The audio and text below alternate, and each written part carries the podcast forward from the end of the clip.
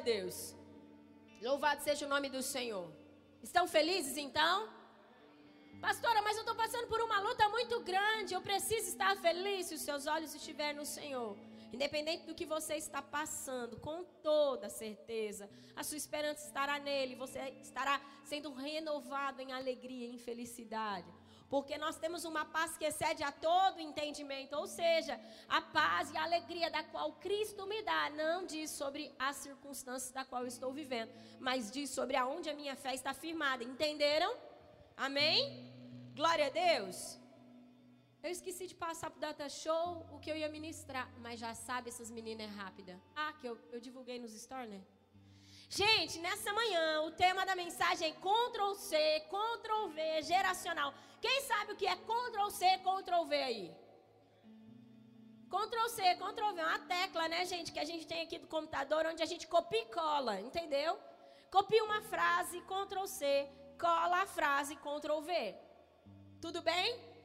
E nessa manhã eu gostaria de compartilhar um pouco a respeito disso, algo que o Espírito do Senhor, já até comentei com vocês numa outra ministração, está fazendo isso, meu espírito se alertar e, e de alguma forma comunicar isso com vocês. Mas antes de eu comunicar essa palavra, eu quero orar, tudo bem? Vocês estendem suas mãos para cá e peça para que o Senhor fale tudo aquilo que está no seu coração através da minha vida, amém? Você pode interceder por mim? Eu reconheço, Deus, que não sou capaz de comunicar, ó Deus, nada sem o seu espírito. Deus, eu me recuso a transmitir o conhecimento que tenho, se não for pela força do teu espírito. Eu reconheço que palavras, ó Deus, sem o seu espírito, elas se perdem ao vento. Porém, palavras carregadas do teu espírito são como flechas na nossa mente e no nosso coração. Sim, elas nos transformam. A tua palavra nos transforma, por isso eu oro para que não sejam as minhas palavras, mas as suas palavras. Eu oro para que aquilo que teu Espírito já colocou em mim tenha uma expansão agora, Senhor, em nome de Jesus. Para que tudo aquilo que a noiva do Senhor, a igreja do Senhor, os filhos do Senhor, que são tão preciosos, ó Deus, possam receber isso, esse tipo de conhecimento, esse tipo de entendimento e essa transformação. Eu oro por isso, proteja essa palavra. Que mentes e corações sejam terra fértil, Senhor, que nada se perca. Deus, que o caminho entre mim, entre o teu reino e a mente e o coração dessas pessoas e o espírito dessas pessoas seja protegido. Eu proíbo no ladrão da semente que tudo aquilo que sair do seu coração, da minha vida, para tocar a mente, o espírito dos meus irmãos, Deus, que isso seja protegido. Esse caminho, eu declaro um caminho protegido pelo Senhor, para que a semente não seja roubada pelo pássaro para que a semente não seja roubada pelo adversário. Não, Deus, eu declaro que não haverá infutilidade aqui, Senhor, haverá fertilidade. Toda semente nascerá, crescerá, florescerá e frutificará para a glória do teu nome, Senhor. Em nome de Jesus. Amém. Amém? Glória a Deus. Eu quero falar, gente, nessa manhã, e é uma manhã de responsabilidade, diga responsabilidade. Entenda algo: o reino de Deus é um reino de responsabilidade. Diga, o reino de Deus é um reino de responsabilidade. Tudo que Deus tem para fazer na minha vida e na sua vida, Ele é Deus o suficiente para fazer. Porém, Deus nos chama a uma responsabilidade. Quantos aqui acreditam que Deus deseja que você seja muito usado no seu poder, na sua unção, nos milagres, nos dons? Quantos aqui acreditam que esse é o desejo do coração do Senhor? Quantos aqui acreditam que o desejo do coração do Senhor é fazer com que todos venham a morar no céu, que tenham vida eterna? Quantos acreditam nisso? Mas por que muitas vezes isso não acontece? Pergunta para mim, por que, pastor, às vezes isso não acontece? Por que não acontece com todos se esse é o desejo do Senhor? Porque às vezes, antes que você me responda, eu já te respondo porque não tenho muito tempo. Porque às vezes as nossas respostas e as nossas ações não condizem com aquilo que Deus de verdade quer fazer nas nossas vidas. Por isso nós somos roubados, diga roubados. Então é assim, o reino de Deus é um reino de responsabilidade. Todas as vezes que eu respondo da maneira correta, da maneira como o reino de Deus me, me exige, da maneira como a palavra de Deus me exige, automaticamente eu alcanço aquilo que Deus deseja que eu alcance. Tudo bem? E nessa manhã eu quero falar de duas influências. Eu quero falar de duas, Ctrl C, Ctrl V, geracional. Eu quero falar de duas influências. A geracional, diga geracional fala que é a ordem espiritual e a cultural. Existem duas influências que são muito importantes que nós precisamos estar muito atentos a ela. porque elas podem impedir ou atrapalhar ou dificultar aquilo que Deus deseja fazer na nossa vida e mais, aquilo que nós desejamos viver em Deus. Duas influências. Geracional, que fala sobre uma influência espiritual, de descendência, certo? E a cultural, que diz sobre a maneira como nós vivemos. Quantos estão comigo? Olha aqui que interessante. Quem aqui já olhou para uma pessoa, talvez, e na maioria das vezes, essa pessoa é pai, mãe, pessoas que vivem muito perto de você, que tem um convívio muito grande, principalmente pai e mãe. Olha para aquela pessoa, vê ela fazendo algumas atitudes que você não concorda, que você não acha bom, não acha legal, não concorda, não quero viver isso. Mas de repente você se vê fazendo exatamente a mesma coisa e dá uma raiva terrível, não dá não? Quando você, você condena a pessoa pela atitude que ela tem, mas você faz exatamente a mesma coisa. Não é mesmo? Muito interessante isso. Por que isso? Por causa de, das duas influências, principalmente se nós estamos falando de pai e mãe, tá? Mas pessoas próximas, amigos, aquilo que você literalmente se une, aquilo que de verdade você tem uma ligação. Então, como que você começa a fazer? Você olha para a pessoa, não concorda com a atitude, mas repete igual. E aí, hora de repente, às vezes, na maioria das vezes, isso acontece quando alguém denuncia. Diz, ó, oh, você fala do fulano, mas você faz exatamente igual. Quer ver gente boa para fazer isso? É o marido, né? Diz, oh, você fala do fulano, mas aí, ó, faz igual. A esposa, né? Os amigos próximos, não é? É, re, é realmente isso, justamente por causa dessas duas influências, né? Tudo isso é por causa disso. Eu vou dar alguns exemplos de cultura agora. Estou falando de cultura, ambiente de, de, de natural. Tudo bem? Força cultural, eu estou dizendo agora, né?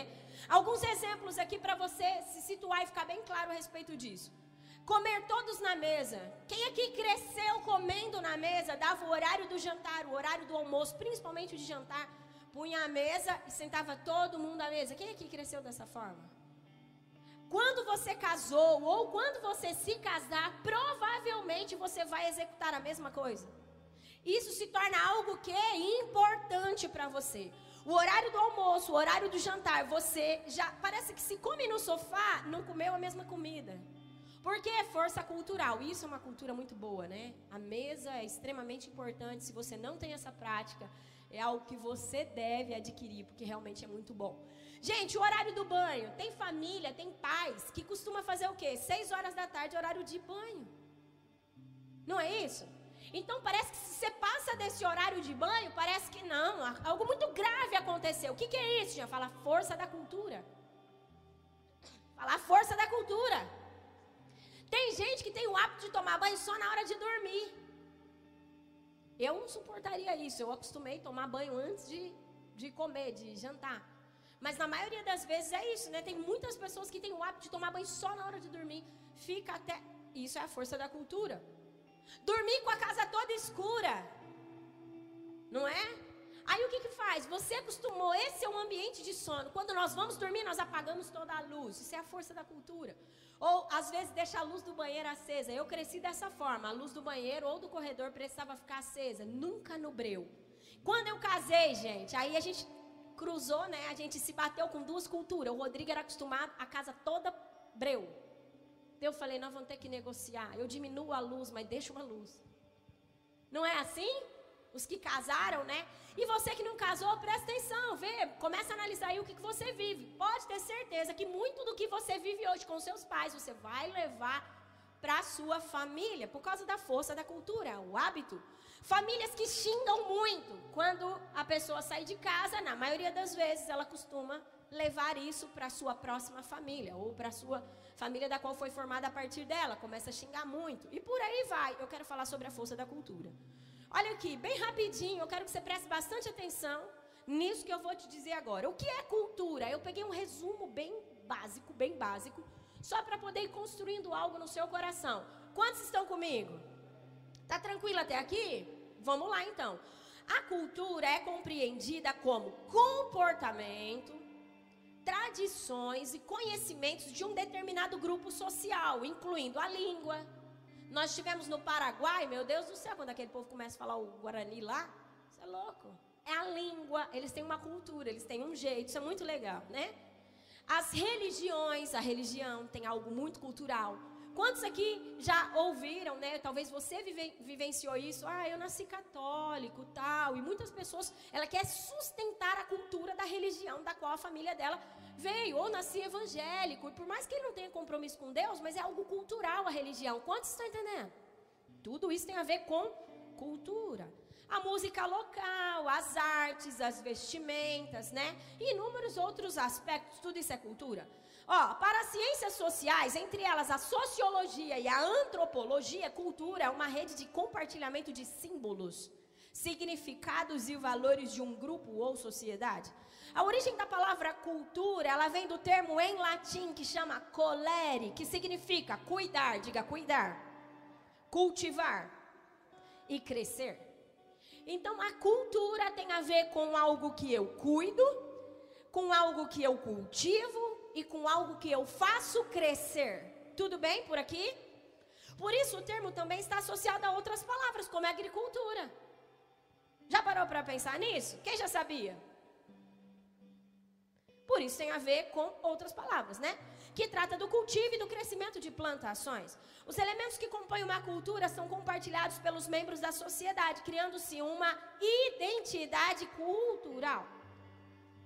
Tudo bem até aqui? Quem aqui já ouviu falar da cultura do reino? Temos canções, né? Que falam sobre a cultura do reino, que queremos a cultura do reino e que vem aos céus. Então, assim, nós precisamos entender que o reino do Espírito tem uma cultura. E se nós queremos a cultura do reino do Espírito, nós então estamos dizendo: quero viver da maneira como o reino vive. Quero viver da maneira como o reino tem os seus valores e os seus comportamentos, porque a gente viu que cultura é cuidar, eu cuido dos valores da cultura, eu cultivo, eu, eu, eu cuido, eu cultivo, eu literalmente rego, eu literalmente faço crescer isso, tudo bem? Então, se eu quero viver a cultura do reino, eu preciso então me ater a tudo isso. Então, o reino, eu preciso me ater como o reino se move, eu preciso me ater sobre os valores do reino, sobre os costumes do reino, e por aí vai.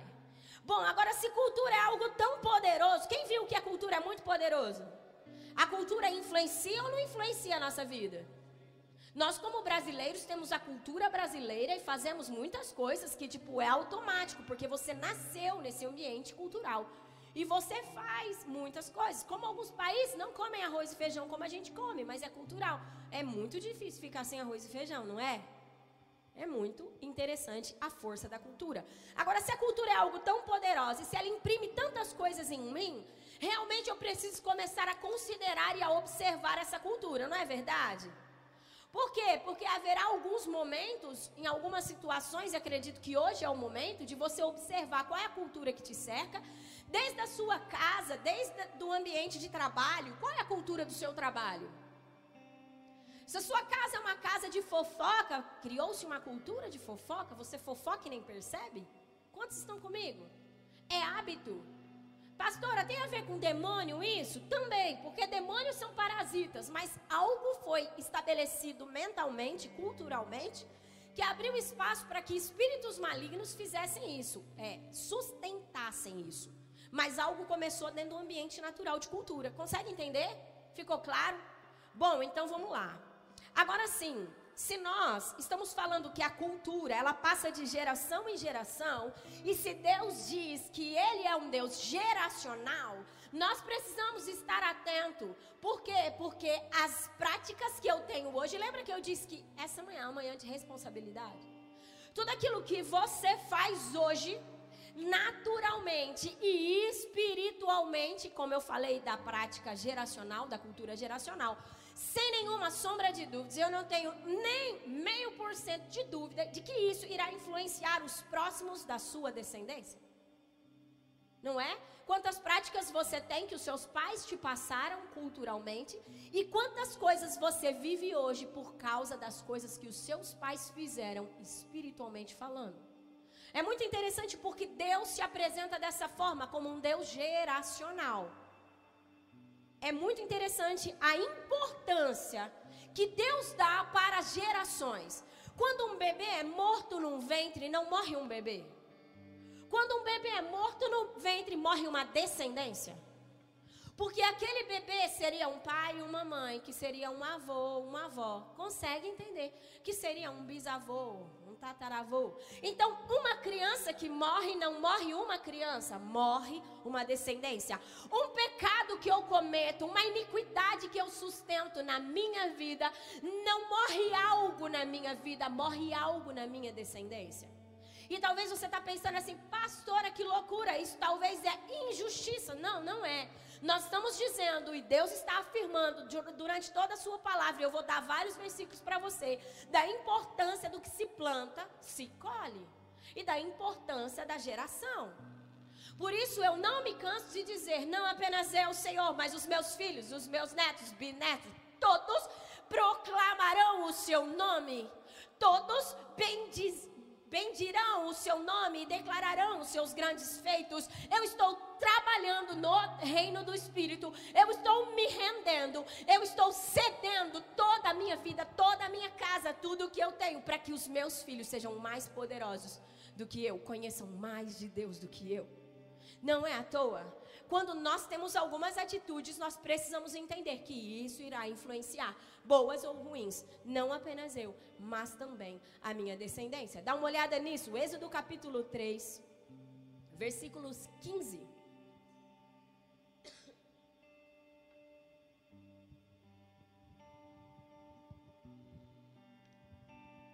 Tudo bem por enquanto? Êxodo 3,15.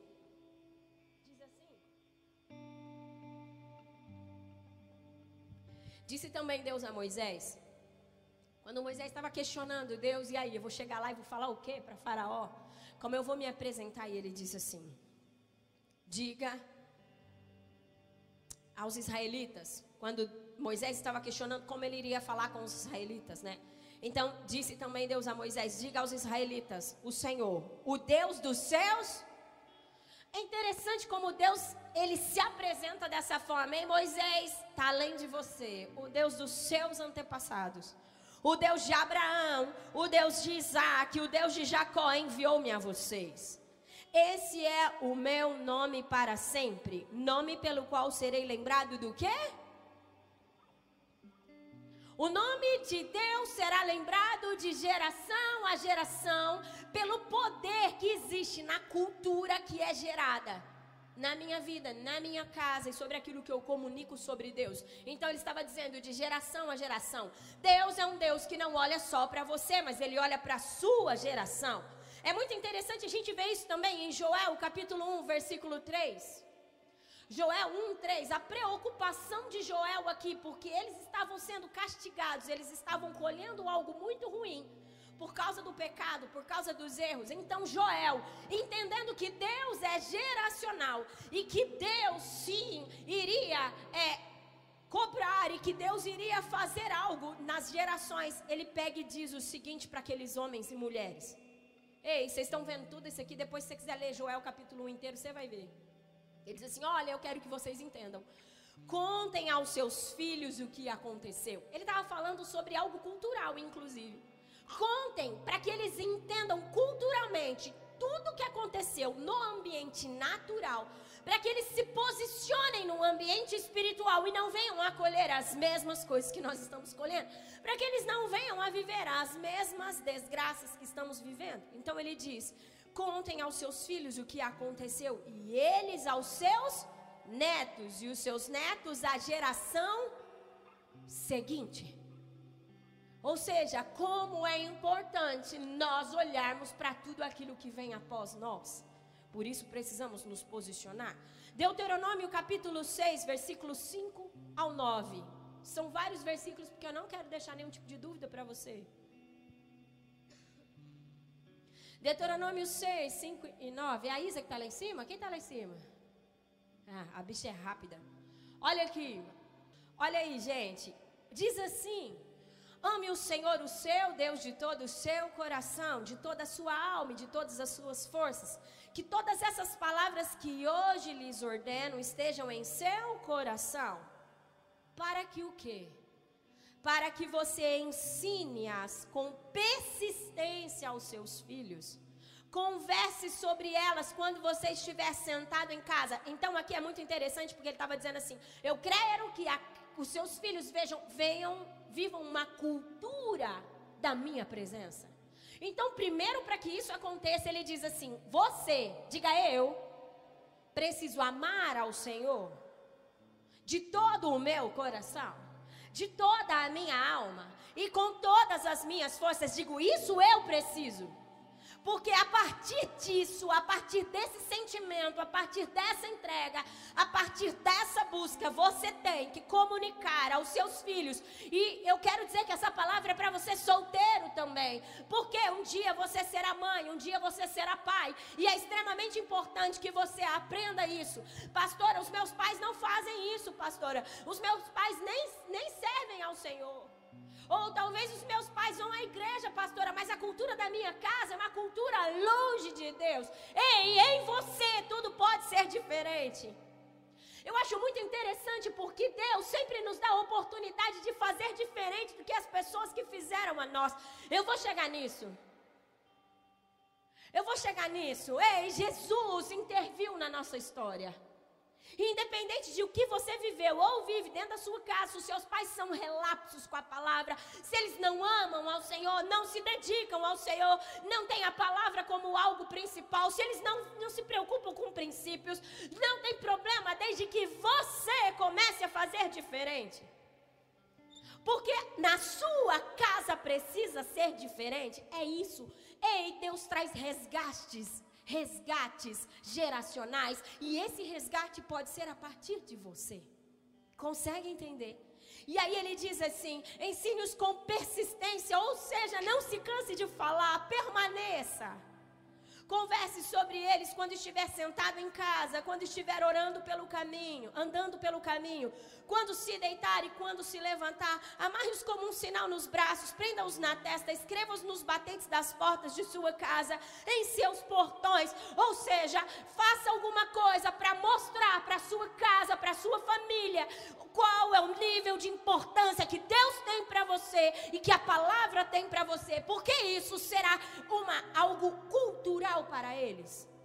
E não apenas cultural no ambiente natural, mas os seus corações, espiritualmente falando, já serão conduzidos à verdade de quem Deus é. E tudo será mais fácil. Quando nós buscamos a genealogia de um bandido, quando nós buscamos, eu já vi já uma árvore genealógica de um bandido e de um avivalista.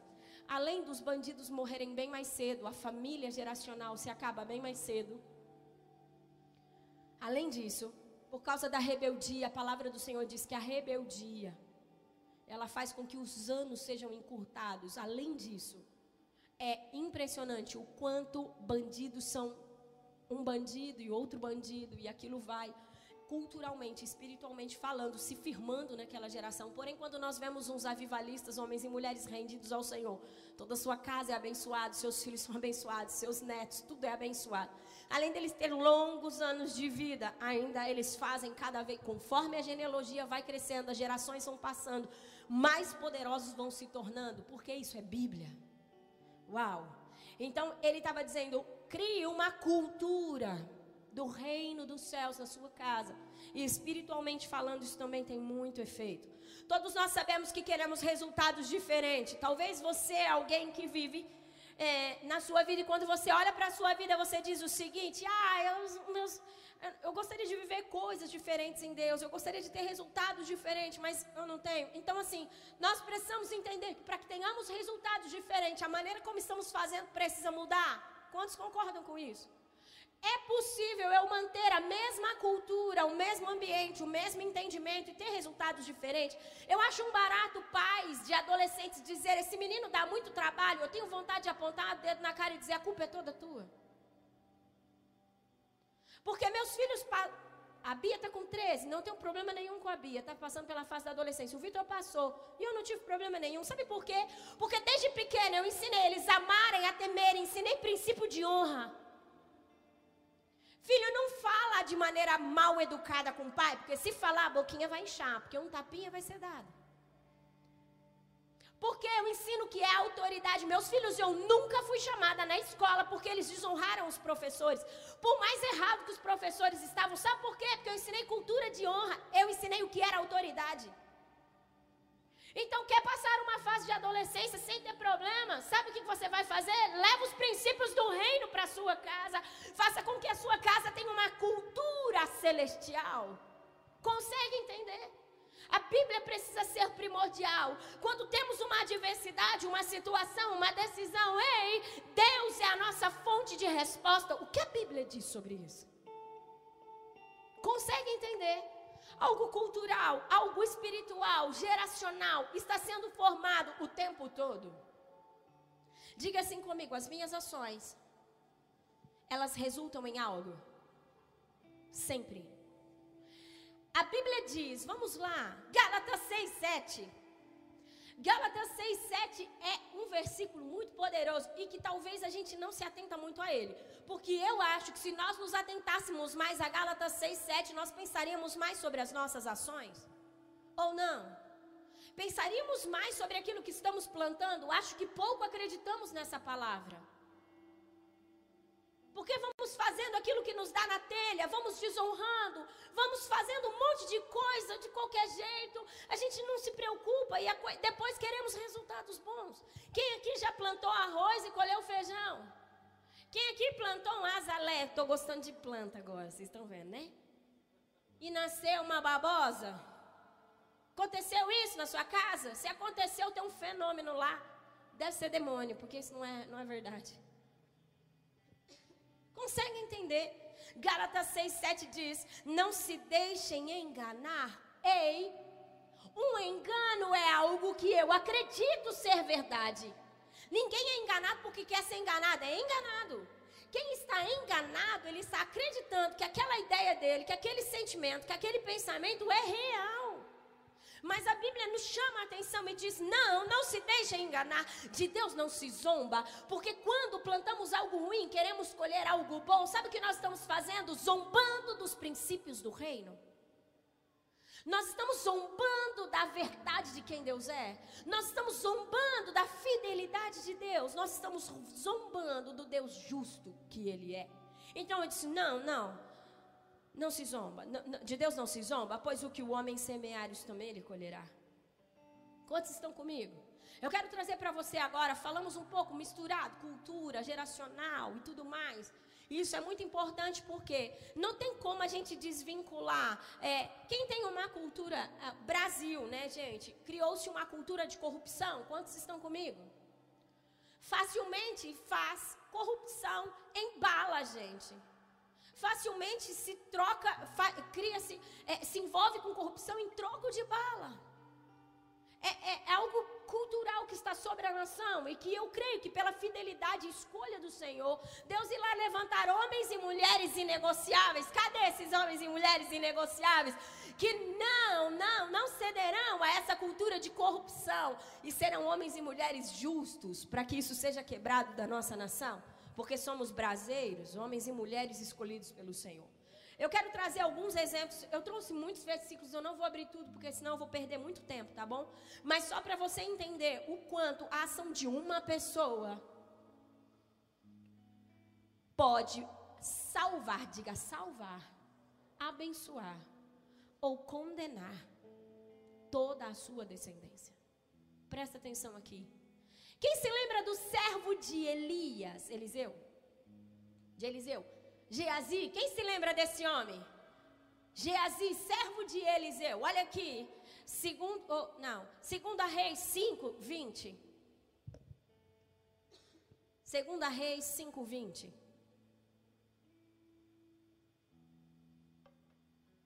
Vou ler. Geazi, servo de Eliseu, o homem de Deus, pensou quando, na verdade, Naamã foi lá para ser curado por Eliseu. Quem lembra dessa história? Bastante conhecida, né? Então aí mandou ele lá se lavar no Rio Jordão, e aí Geazi ficou meio assim, daí fez a, a meleca da vez dele, né? Da vida dele. Bom, Geazi, servo de Eliseu, o homem de Deus, pensou: Meu senhor foi bom demais para Naamã, aquele morreu. Não aceitando o que ele lhe ofereceu. Eu juro pelo nome do Senhor que correrei atrás dele para ver se ganho alguma coisa. Na verdade, a gente vê aqui uma denúncia do coração de Geazi no dinheiro. Era muito importante para ele o lucro, né? Bom, aí, por isso a lepra de Naamã atingirá. Opa, peraí. Juro pelo nome do Senhor que correrei atrás dele para ver se ganho alguma coisa. Por isso a lepra de Naamã atingirá você e os seus. Você e os seus. Bem alto. Por isso a lepra de Naamã atingirá você e os seus. Quem que errou aqui? Geazi, o que, que os descendentes dele têm a ver com isso? Se algo espiritual não acontece na próxima descendência, então a Bíblia está errada. Se não existe uma influência geracional, a Bíblia está errada, tudo isso é uma mentira. Porém, eu tenho inúmeros versículos e eu separei alguns porque tem muito mais que conta a respeito disso, de homens e mulheres que se posicionaram da maneira errada e complicaram a próxima geração. Quem aqui quer complicar a sua próxima geração? Quem aqui quer ver os seus filhos totalmente longe de Deus, perdidos, sem entendimento? Ei, é hora de você se posicionar hoje. Para que, de alguma forma, Deus entre mais fácil na sua geração. E eu vou falar a respeito disso daqui a pouco. Peraí que é muito amplo tudo isso. E aí então Geazi saiu da presença de Eliseu já leproso, parecendo neve. Abra comigo Josué 7, do 22 ao 25. Consegue ver Ctrl C, Ctrl V de Geazi para a sua descendência? Pois é. Josué 7, do 22 ao 25. Disse assim: Josué enviou alguns homens que correram até a tenda de Acã. Quem se lembra de Acã? Meu Deus. Estavam escondidas coisas com a prata por baixo. Retiraram-nas da, retiraram da tenda e, e a levaram a Josué e a todos os israelitas. E as puseram perante o Senhor. Então Josué, com todo Israel, levou a Cã, bisneto de Zerá, e a prata, a capa, a barra de ouro, seus filhos e suas filhas, seus bois, seus jumentos, suas ovelhas, sua tenda e tudo o que lhe ao vale de Jacó, disse Josué, porque você nos causou essa desgraça, fez uma pergunta para ele. Hoje o Senhor causará a sua desgraça. E todo Israel o apedrejou e depois apedrejou também os seus e queimou tudo e todos eles no fogo. Quem aqui errou, gente? Foi a Cã ou foi a família dele? Mas a família, e é interessante que tudo era de Acã, inclusive os animais. Quando você lê isso aqui, você pode pensar assim: nossa, quanta injustiça em Deus, né? Que Deus ruim, que Deus injusto, que Deus mau. Tem pessoas que falam assim para mim, pastor, eu não gosto de ler o Velho Testamento porque eu não vejo um Deus de amor. Meu Pai do céu. Como assim? Você está equivocado. É muito interessante porque sabe o que eu vejo aqui? Vou contar para você o que eu vejo. Deus é tão zeloso, tão zeloso que Deus não quis que essa maldição de Acã permanecesse e ele acaba com toda a geração. Sabe por que veio o dilúvio sobre o povo? Porque Deus diz: Vou dar uma outra oportunidade para que a maldição não permaneça sobre os homens. Sabe por que Satanás escolheu Adão e Eva, cabeça de raça, para que a maldição viesse sobre nós, pela força da descendência? É sério isso? Mais sério do que você possa imaginar? Tudo que é cabeça de raça faz replica igual. Por isso todos nós pecamos, por isso todos nós, o bebezinho que nasce nem sabe que é mentira, sabe nem falar, já nasce em pecado por causa da descendência, por causa do erro, por causa do pecado que um dia alguém comentou, cometeu. Consegue entender? Espera aí que Jesus entrou na jogada. Eu começo a julgar a palavra ainda não. Meu Deus, qual versículo eu escolho aqui que é muito poderoso?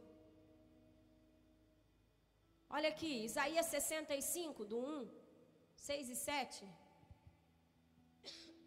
Isaías 65.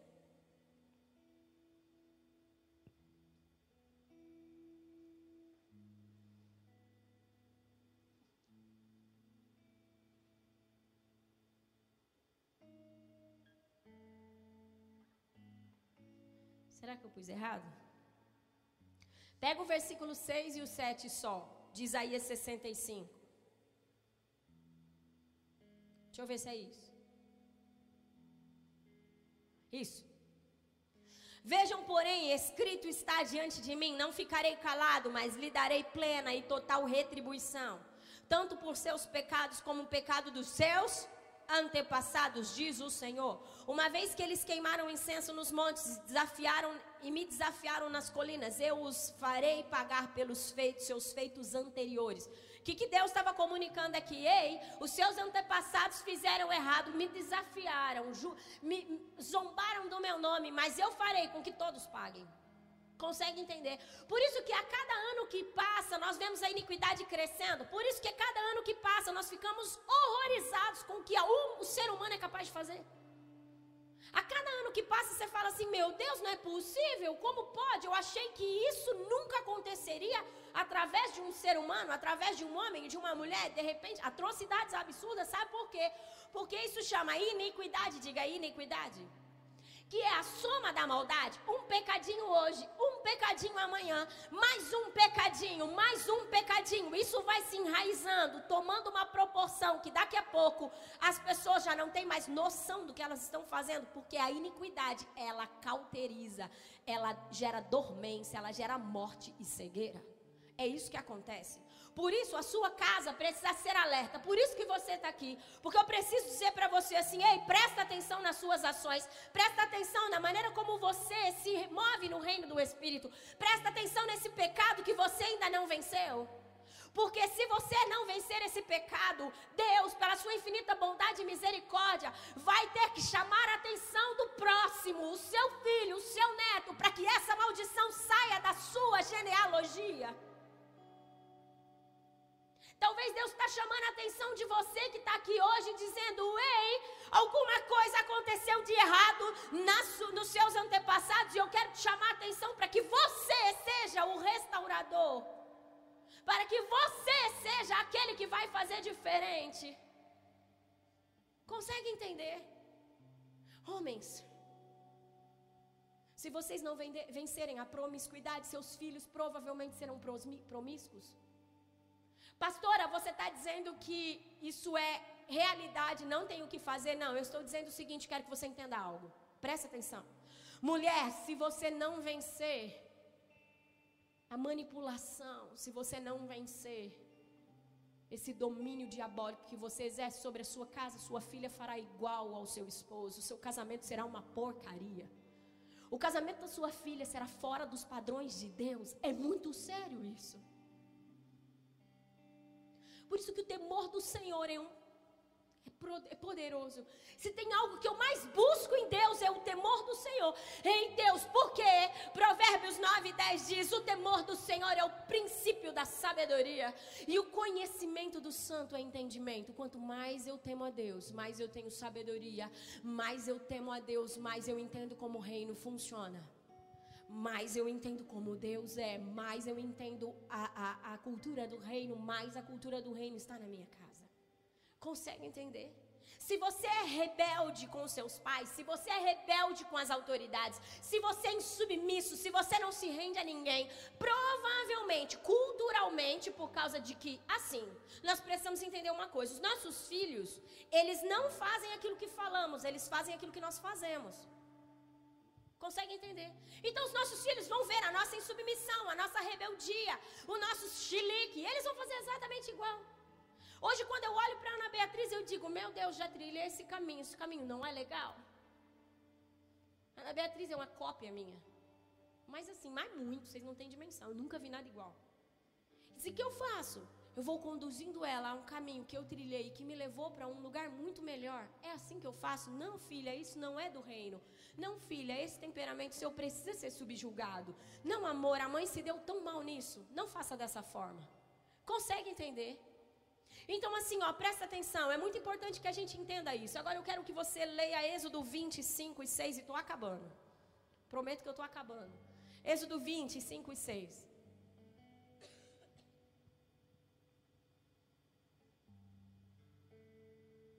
Êxodo 20.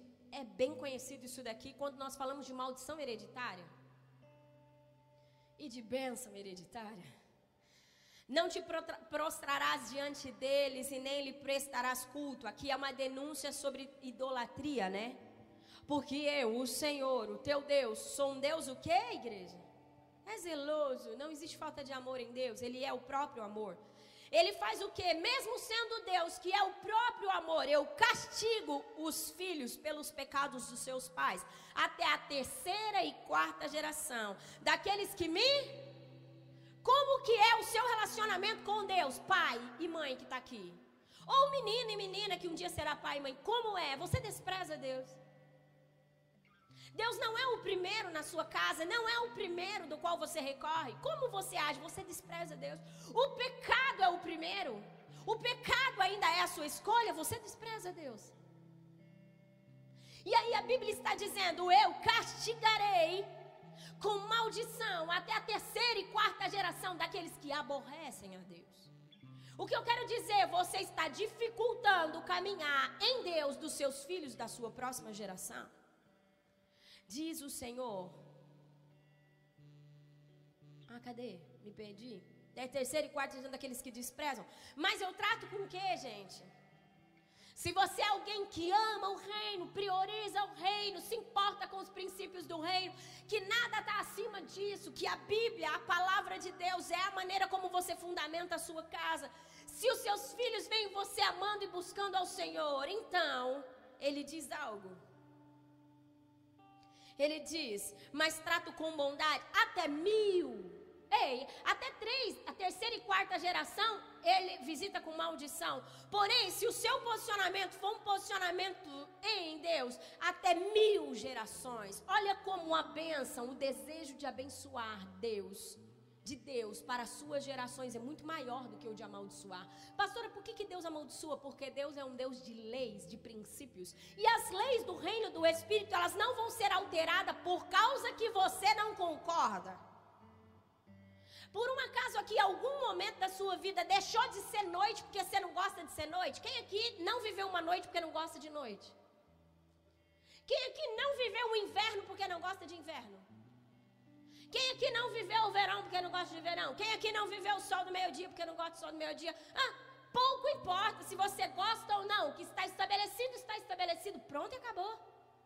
Consegue entender? As leis espirituais, elas são reais, elas não podem ser ignoradas porque eu não gosto, porque eu não concordo. Uma coisa precisa estar firmada no seu coração: a bondade e a fidelidade do Senhor é inegociável. E porque Ele é um Deus justo, quem ama aqui a justiça de Deus? É justamente por isso, por causa da justiça de Deus, que essas coisas acontecem. Olha aqui. Então, ele trata com bondade até mil gerações daqueles que amam e obedecem os seus mandamentos. Ou seja, daqueles que amam, buscam ao Senhor, tem Ele como Senhor e Senhor suficiente da sua vida e buscam os seus mandamentos. Ou seja, que culturalmente aplicam a palavra do Senhor. Estou encerrando a palavra, tá bom? Eu quero dar só três exemplos aqui de maldição que vieram sobre a geração assim, ó, pá, pá, pá, seguidinha. Tá bom? Eu não vou ler, eu vou citar o versículo, não precisa pôr, tá bom, Isa? Se você quiser anotar, aqueles que amam tanto as coisas do Senhor e amam anotar, para depois vasculhar, pode anotar. Eu vou falar agora sobre uma maldição hereditária que estava sobre as mulheres de Abraão, sobre as mulheres de Isaac e sobre mulher, a mulher de Jacó. Ou seja, Abraão, Isaac e Jacó são pai, filho e neto, não é isso? Olha aqui, Gênesis 11, 30. Ah, vamos ler uma frase. Data show. Gênesis 11, 30. Ora, Sarai era, não tinha filhos. Pronto. Essa aqui é a esposa de Abraão. Agora, o seu filho, Isaac, tudo bem? Casou-se com Rebeca. E aí, nós vamos ver em Gênesis 25, 21. Gênesis 25, 21 diz: Isaac orou ao Senhor em favor da sua mulher, porque era estéril. O Senhor respondeu a sua oração e Rebeca, sua mulher, engravidou. Quer mais uma? Agora o filho de Isaac, Jacó, casou-se com Raquel. Gênesis 30, 22. 30 a 22, a bicha é rápida demais. Então Deus lembrou-se de Raquel. Deus ouviu o seu clamor e a tornou fértil. Ou seja, porque ela não era. Então a gente precisa entender uma coisa. Existem algumas coisas que eu e você talvez está vivendo, talvez estamos sofrendo. Ah, eu quero deixar bem claro isso. Pastora, presta atenção aqui que isso aqui é muito importante, que eu acho que vai salvar a pregação toda se você está aí com um monte de questionamento. Pastora, significa que o meu pai, o exemplo, o meu pai era extremamente promíscuo, vivia uma vida toda lascada, passava os outros para trás e tudo mais. Ah, meu pai, minha mãe, minha casa era enfiado na feitiçaria e agora quer dizer que então eu serei feiticeiro ou ter essa influência e tal. Não, o reino de Deus é um reino de escolha. Lembra? O pecado sempre é uma escolha. Diga, o pecado sempre é uma escolha. Agora eu quero deixar claro para você uma coisa: uma influência, uma forte influência virá sobre ele nessa área. Quem já ouviu falar da ovelha negra da família? Essa pessoa, infelizmente, na maioria das vezes, a ovelha negra da família é a pessoa mais sensível ao reino do Espírito, é o mais escolhido. E aí, Satanás, sabendo disso, pega todas as maldições, todos os erros geracionais e joga sobre a vida dessa pessoa. E a influência é tão grande. Quem aqui ama Jesus todo dia, todo dia, todo dia, todo dia, quer, quer vigília todo dia quer palavra todo dia? Quem aqui vive isso? Nós não temos os nossos dias de fraqueza, os nossos dias de frieza. Nós não temos os nossos dias onde precisa dizer, Senhor, vem com resgate sobre as nossas vidas. Nesses dias você estará vulnerável. E sabe o que vai acontecer? Essa maldição que estava sobre a família provavelmente vai pairar sobre você. E uma forte influência, diga influência, virá sobre você. Agora eu vou te contar uma coisa só para exemplo, para ficar mais claro ainda. Vamos supor que o pai era muito promíscuo, muito promíscuo. O que, que Satanás vai fazer para poder repetir isso na próxima geração? Cercar os homens de mulheres promíscuas. Porque os espíritos malignos, eles se comunicam. Eu não sei se está sendo muito complicado para vocês entenderem isso. Estou tentando ser o mais clara possível. Então, um homem que teve os seus antepassados com uma vida. Eu estou falando de promiscuidade porque é o, mais, o, exemplo mais simples, mas poderia ser qualquer outra coisa. Vamos falar de rebeldia. O que mais que você quer falar? Qualquer outra coisa aí. Aborto. Vocês não têm ideia. A maioria das vezes que uma menina entra num aborto é, é porque. É... Entenda uma coisa: se os pais foram assim, não foi criada uma cultura muito legal dentro da casa, certo? Pronto, já está vulnerável. E aí essa pessoa ela começa a ser cercada, situações começam a acontecer. E é fácil de você ver isso, só faz uma análise na sua história. Na maioria das vezes, quando eu sento com uma pessoa, ela fala, eu falo assim: qual é a maldição mais decorrente? Divórcio. Ei, se você se divorciar, facilmente seus filhos serão divorciados. Dá uma olhada nisso. Talvez você é filho de um pai e uma mãe divorciada. E você pode ver o quanto de ataque você sofre sobre o seu casamento para que você repita a mesma coisa. Consegue entender? Tá difícil de entender tudo isso? Pastor, e agora? Socorro, minha história é terrível. Eu e por aí vai, meu lar é terrível. Ei, Deus interviu na nossa história. Eu não sei o quanto isso alegra você. Um dia, um Deus que não se importou com o seu lugar e abriu mão de ser Deus, desceu à terra, foi ao madeiro e diz: Consumado está. E ao dizer consumado está, presta atenção no que, que muda, porque talvez você está dizendo assim para mim, pastora, mas assim, se Deus já disse que está tudo consumado, por que, que isso ainda influencia? Porque nós não nos atentamos, continuamos fazendo errado, não tomamos posse. Uma vez que eu olho para a minha história, que eu olho para a minha geração e me posiciono diferente, e pego o sangue de Jesus, e pego o sacrifício da cruz e diz: Ei, Satanás, até aqui você fez uma história terrível. Até aqui você zombou da minha geração. Mas a partir de agora, não será mais assim. Se os meus pais não se importavam com Jesus, ei, agora eu me importo com Jesus e com as leis do reino. Ei, se Satanás escravizou o meu pai e a minha mãe com divórcio, com perversão sexual, com mentira, com palavrões, com roubo, com ganância, com idolatria, porque idolatria não é só ter ídolos, idolatria é tudo que toma o lugar de Deus. Se para sua casa Deus era o último, o carro era o primeiro. O trabalho era o primeiro, a sua casa é uma casa idólatra. Quantos estão comigo? Nós crentes rotulamos os nossos irmãos católicos como idólatras, mas às vezes somos mais idólatras do que eles. Porque abrimos mão de vir ao culto, cultuar o nosso Deus, render o nosso coração a Ele, pelo conforto da nossa casa. O que é mais importante para você? A sua casa. O seu eu. O seu bel prazer. Consegue entender? Você é idólatra de si mesmo? Para com isso. Lembra que eu disse que o reino de Deus é um reino de responsabilidade? Eu e você temos responsabilidade para a nossa vida.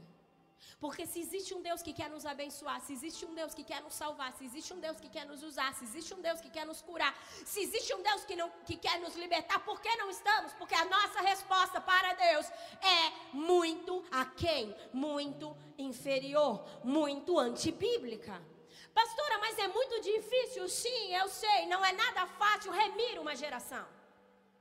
Precisa ser homem e mulher inegociável. E é por isso que a Bíblia diz que Deus não nos deu um espírito de covardia, mas de ousadia.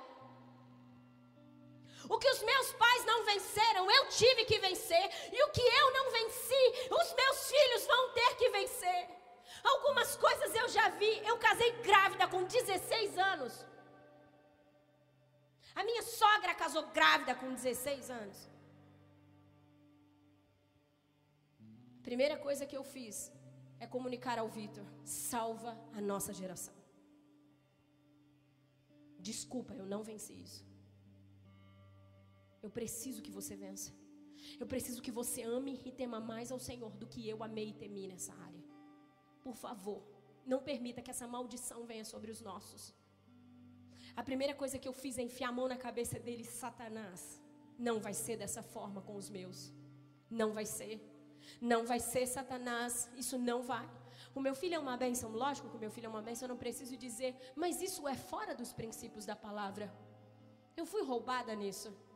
Consegue entender?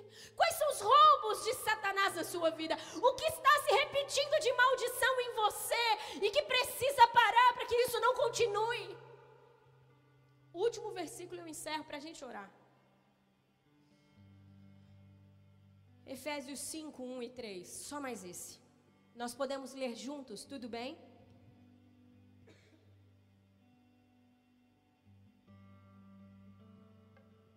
Ninguém é como o Senhor Deus. És absoluto. És grande, és incomparável, és o Deus que nos liberta, és o Deus que nos cura.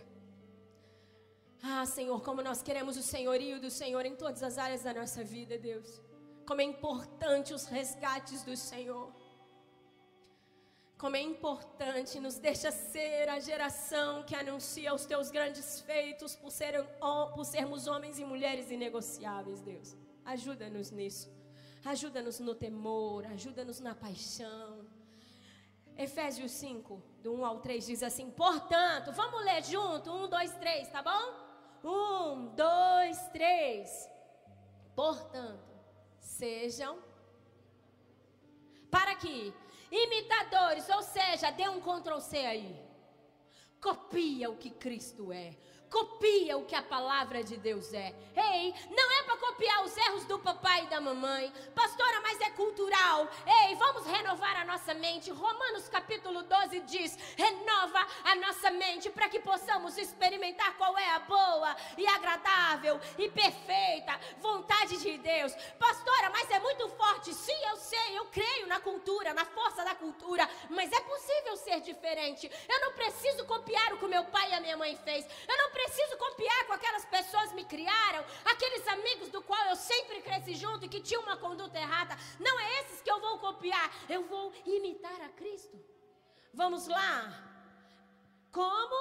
Um, dois, três e. Como filhos amados. E vivam em amor, como também Cristo nos amou e se entregou por nós como oferta e sacrifício de aroma agradável a Deus. Que mais?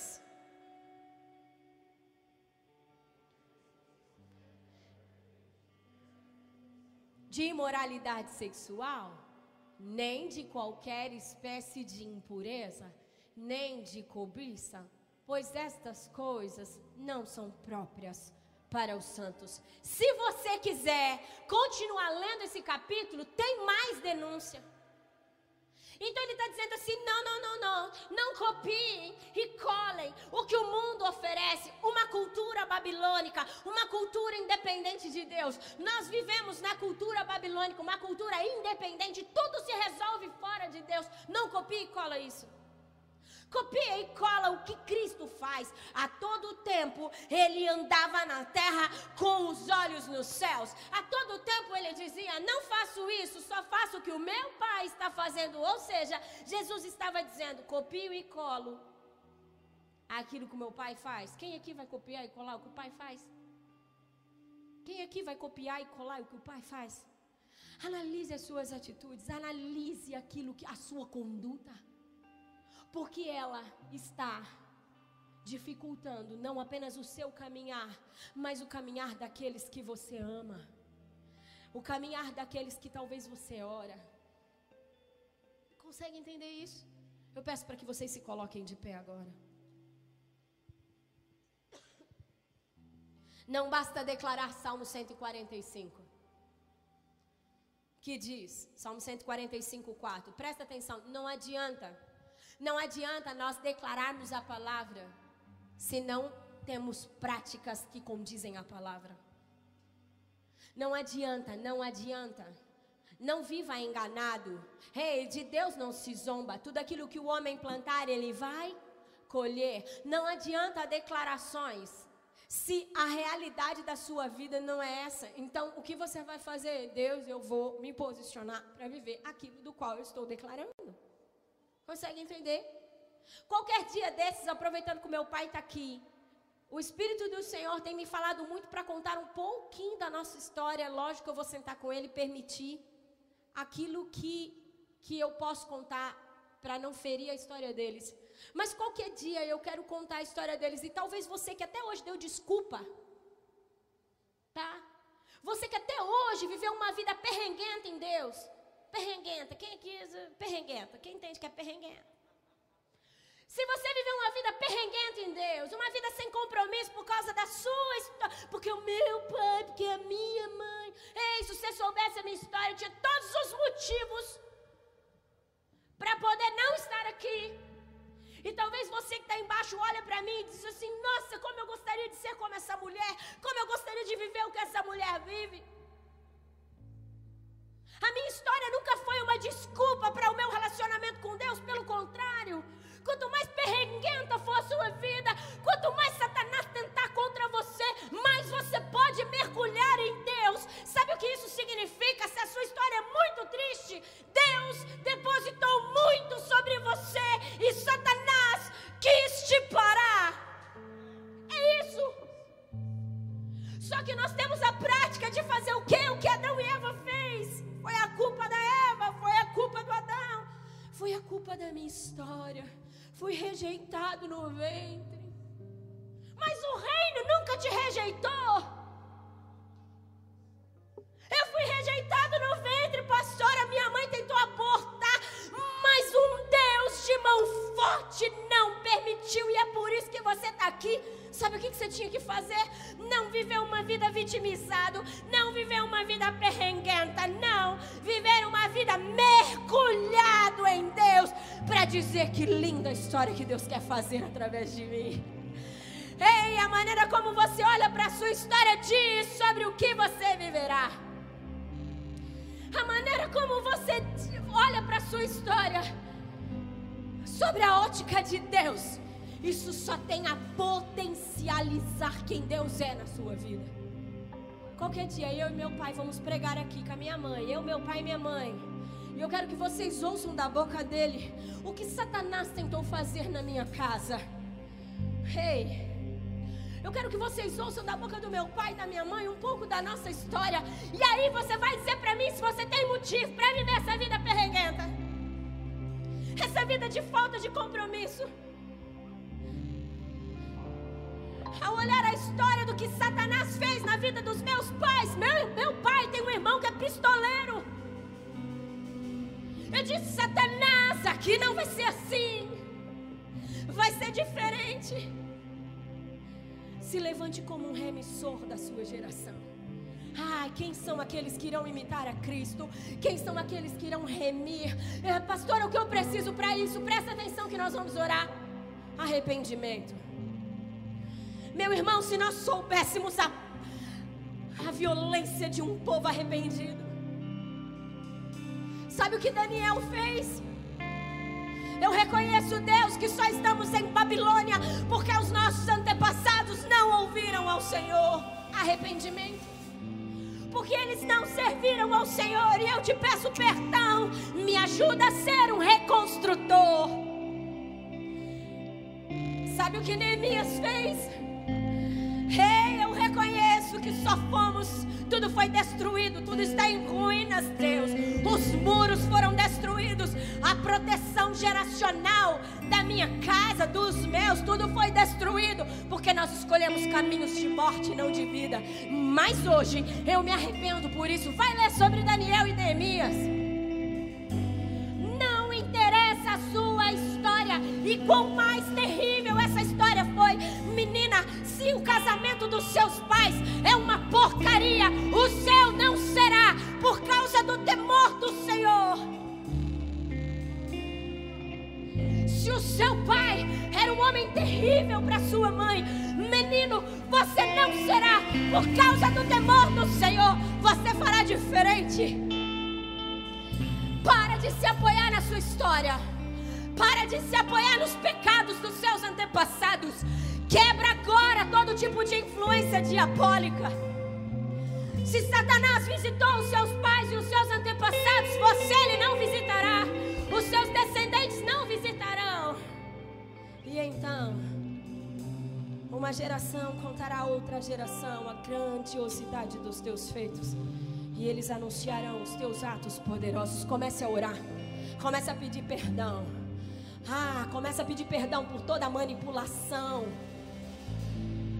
Comece a pedir perdão por toda a rebeldia, pedece perdão pela idolatria. Comece a pedir perdão pelos abortos, caso você tenha cometido. Comece a pedir perdão pela imoralidade, pela pornografia. Comece a pedir perdão porque Deus é o último na sua casa, o dinheiro é o primeiro. Ah!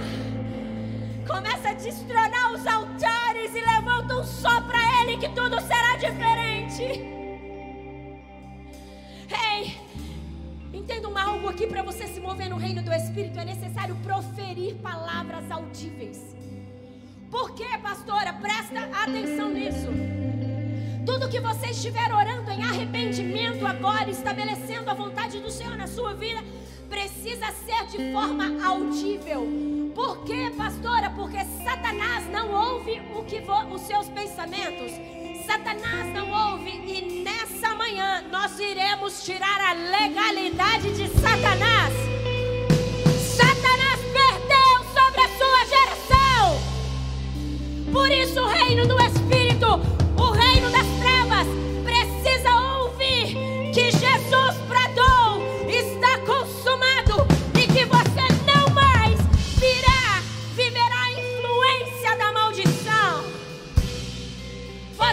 Comece a declarar: Eu peço perdão, eu reconheço.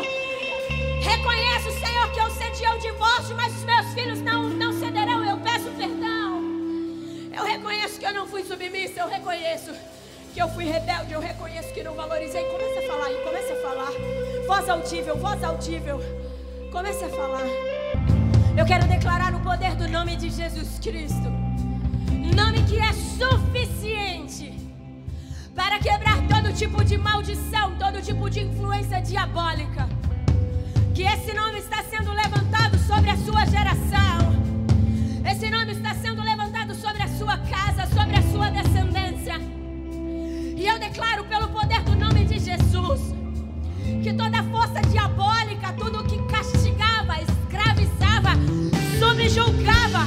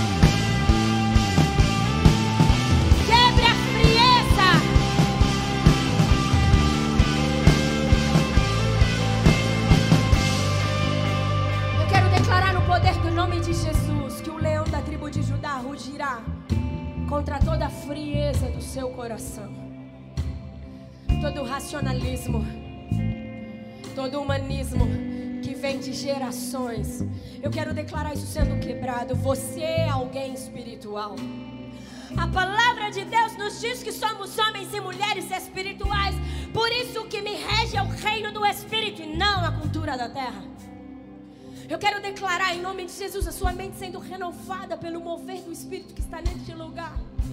Quebrando toda essa maldição babilônica, diabólica, que gera você frieza e independência. Independência de pessoas, independência de Deus. Eu quero quebrar isso sobre a sua vida na autoridade do nome de Jesus. Eu quero declarar que o seu espírito diga ao meu espírito. Pelo poder do nome de Jesus pelo resgate do Senhor, está livre para me envolver, para viver a história que Deus escreveu sobre mim, independente de qual foi a história que os meus antepassados escreveram, viveram. Eu não vivo sobre isso. Eu quebro essas influências. O meu espírito está livre para viver a história que Deus escreveu sobre mim. E os meus descendentes viverão a história que Deus escreverá sobre eles. Escreveu sobre eles. Eu não sei se os seus descendentes são nascidos, mas os meus netos, eles serão tão poderosos do Senhor que todos que estarão à sua volta verão vive neles, assim será. Os meus filhos serão portadores de glória. E assim os seus também, por causa da sua resposta para Deus. Entenda uma coisa, e por mais que Satanás tente contra eles, por causa do seu posicionamento, o Senhor intervirá em resgate. Ah, que lindo isso. Quero declarar em nome de Jesus essa verdade sobre você. Dá para fazer tudo novo. Novo no sentido de original. Dá para fazer tudo da maneira original. Se isso não fosse uma verdade, de nada adiantaria a cruz. Comece a dizer, diga assim, só mais isso. Eu não tenho vontade de sair desse ambiente por causa do que o Senhor está fazendo aqui. Ninguém é como você. Eu te louvo pelos anjos ministradores de cura que se movem aqui. Pelos anjos que libertam, eu te louvo, eu te louvo. Inderalá, meu chama, meus. Meu irmão, deixa eu te falar uma coisa. Deus não está em uma queda de braço com Satanás. Tudo isso é mentira. O seu pecado não é maior que a graça de Deus.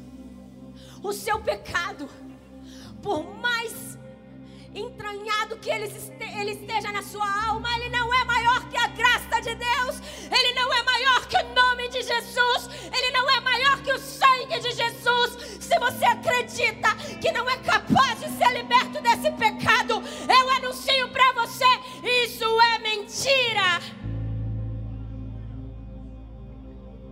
É mentira! É mentira! É mentira! É isso que Satanás quer que você acredite.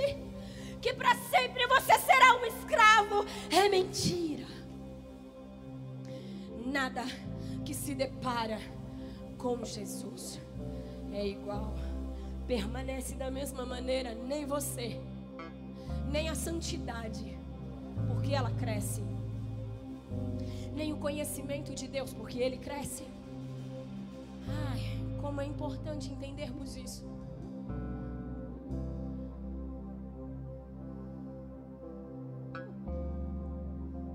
Levanta um altar de adoração ao Senhor dentro de você e na sua casa.